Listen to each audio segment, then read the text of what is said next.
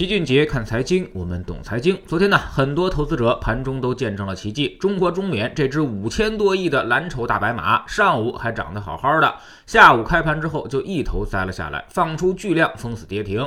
这个走势十分的怪异，一般都是有重大消息影响了股价的表现。于是呢，大家就发挥各自的联想。首先一条消息就是它的业绩。根据中国中免的业绩快报，今年一季度公司实现营收一百八十一点三四亿元，同比增长百。百分之一百二十七点四八，归属母公司的净利润是二十八点四九亿元，较上年同期增长了二十八点七亿元，也就是说，它同比扭亏了。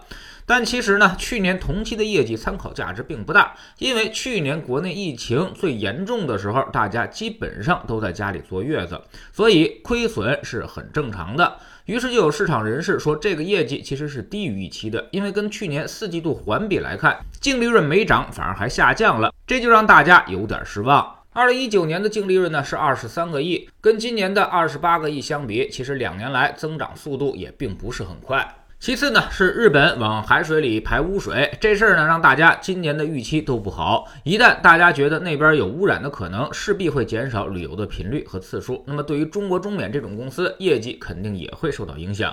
第三呢，就是被很多网友称之为一盘海胆引发的血案。有人说，在三亚旅游吃出了天价海胆，六个海胆蒸蛋要两百二十元，最后他一顿饭六个菜吃了两千六百多。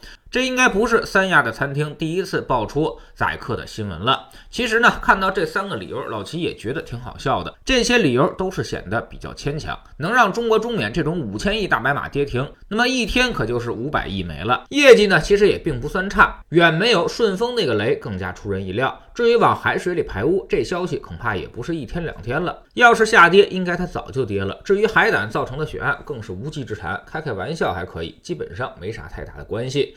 那么为啥中国中免突然暴跌呢？这种下跌的方式，根据老齐的经验，一定是有重仓的机构突然卖出所导致的。昨天虽然放量下跌，但其实换手率也只有百分之一点二一。中国中免去年一路暴涨，基本上都被机构们给锁仓了，换手率一直都非常低，这就是典型的机构抱团。而昨天这个下跌，一定是有人先跑了，而且跑的还很坚决。只不过我们暂时还不知道昨天到底是谁在砸盘而已。我们从股价上来看。中国中免去年的股价一下暴涨了三倍多，市盈率超过了一百多倍。即便是今年业绩恢复了，这市盈率顶多也就是降到四十倍。其实呢，依旧是很高估的。换句话说，它的业绩增幅根本就撑不起它三倍的涨幅。所以之前大家已经把它想象的太美好了，一旦业绩达不到预期，就会很失望。然后这种囚徒博弈就很容易发生崩溃，一些先知先觉的机构就会不顾道义，开始先行撤离。这时候由于接盘的很少，外面的。筹码也不多，所以卖一点儿就会导致股价大跌。最近频频出现这种白马崩塌，基本上都是这个逻辑。去年老齐在星球粉丝群里面就反复告诉大家，这种抱团的东西，在有人承担损失之前，其实价格都是虚假的。你喊价可以喊得很高很高，但最终真实的价格还得是有人接盘才行。老齐大概翻了一下，重仓中国中免的基金超过百分之五的还真有不少，比如刘延春的景顺长城、新兴成长，中国中免就是他的第一大。大重仓股占比达到百分之九点六，持有一千三百三十七万股。昨天它的净值波动也是从涨百分之二一下就变成了下跌百分之零点二三。刘彦春的基金最近一段时间回撤是过大的，现在依然回撤了百分之二十多，最多的时候它回撤达到了百分之三十，这是一个典型的抱团白马股的基金。所以可谓是损失惨重。当时在顺丰业绩暴雷的时候，我们就说过，这绝对不是一个个例。今年一看行情不好，很多公司的业绩估计也就不再死扛了。去年由于涨幅过大，所以让大家对他们产生了很多美好的预期。那么这种落差势必会造成戴维斯双杀，既杀价格又杀估值，所以就会非常的惨烈。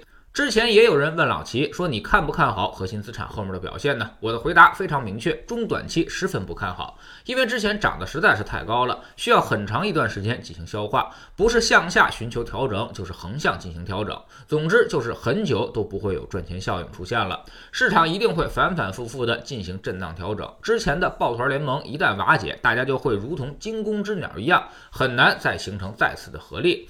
所以呢，即便是未来股市再涨，估计也不不会再是核心资产挑头了。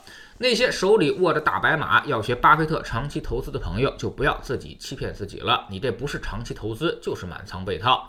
买贵了它一定是个雷，再好的公司也是一样。未来这种突然之间的暴跌依旧会在大白马中间上演，之前流传的那些各种毛依旧会是仲裁区。囚徒博弈之下，先跑的吃肉，后跑的肯定挨打，所以一定会被瓦解。这就是行为金融学，大家都抢着买的东西，它一定是贵了。该买的、不该买的都买了，最后等待你的一定是暴跌。最后再强调一下，大消费、食品饮料、医药、军工、新能源这些未来依旧都会是重灾区，业绩很难超越预期。大部分都会让你感到失望，所以呢，千万千万要小心。而那几个爱豆基金经理，今年也大部分都会被打回原形。知识星球清洁的粉丝群里面，我们每个交易日呢都有投资的课程。昨天呢，我们从信贷周期的角度分析了市场现在的位置。紧信用其实已经开始出现，这对于市场来说不太有利。越来越多的坏消息开始出现，那么现在到底该何去何从呢？我们也给出了具体的投资策略。我们总说投资没风险，没文化才有风险。学点投资的真本事，从下载知识星球找齐俊杰的粉丝群开始。在这里，我们不但会给你鱼，还会教你捕鱼的技巧。新进来的朋友可以先看《星球置顶三》。我们之前讲过的重要内容和几个风险低但收益很高的资产配置方案都在这里面。在知识星球老七的读书圈里，我们正在讲《关键对话》这本书。昨天我们说到了在职场中如何正确的分享你的观点，怎么说话才能够更容易让对方接受，不至于招致对方的反感。其实呢，说话都是有固定套路的，把这些套路技巧掌握了，你也可以成为一个受欢迎的人。下载知识星球，找老七的读书圈，每天十分钟语音，一年为您带来五十本财经类书籍的精读和精讲。您现在加入之前讲过的近两百本书，全都可以在星球读书圈的置顶二找到快速链接，方便您收听收看。读书圈学习读万卷书，粉丝群实践行万里路，各自独立运营也单独付费，千万不要走错了。苹果用户请到老齐的读书圈同名公众号里边扫描二维码加入，三天之内不满意可以在星球 PP 的右上角自己全额退款，欢迎过来体验一下。